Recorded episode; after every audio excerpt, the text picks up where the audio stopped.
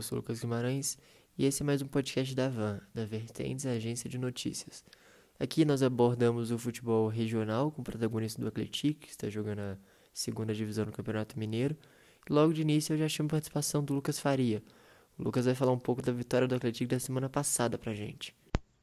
Boa noite, Lucas. Boa noite, ouvintes. E sim, o Atlético goleou no jogo da sétima rodada do Campeonato Mineiro Segunda Divisão. Esse jogo aconteceu no dia 8 do 9, sábado, no estádio Joaquim Portugal, em São João del Rei, onde o time alvinegro conquistou por 4 a 0 a vitória sobre o Boston City. Os gols foram marcados pelo camisa 11 Igor Baggio, logo no início, aos 6 e 11 minutos. Carlos dos Santos, logo em seguida, o camisa 7, marca aos 18 minutos.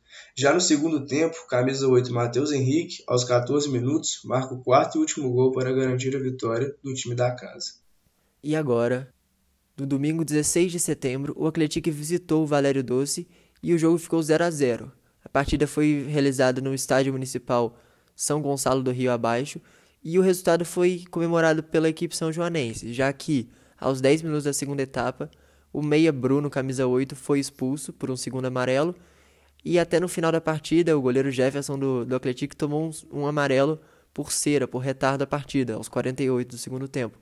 O resultado foi comemorado, já que o Valério Doce é o vice-líder da competição e o Atlético não se deixou distanciar do G4. E assim, o Atlético ocupa a sétima colocação da segunda divisão do Campeonato Mineiro, com 11 pontos e 7 partidas. Lembrando que são três equipes e até por causa disso, ser um número ímpar, algumas equipes têm um jogo a mais. O Atlético tem 7 partidas, 8 equipes têm 7 partidas, contando o Atlético, e 5 e cinco equipes têm 8 partidas. Na frente do Atlético, na sexta colocação, tem a equipe do Pouso Alegre, que tem os mesmos 11 pontos, porém com um jogo a mais.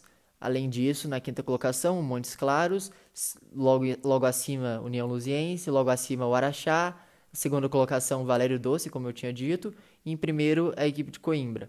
Assim, é, com 18 pontos. Assim, a quarta equipe, que, que que é, é a última equipe que classifica, já que classificam quatro para semifinais, que é a União Luziense, está atualmente com 13 pontos, apenas dois pontos da equipe de São João del Rei.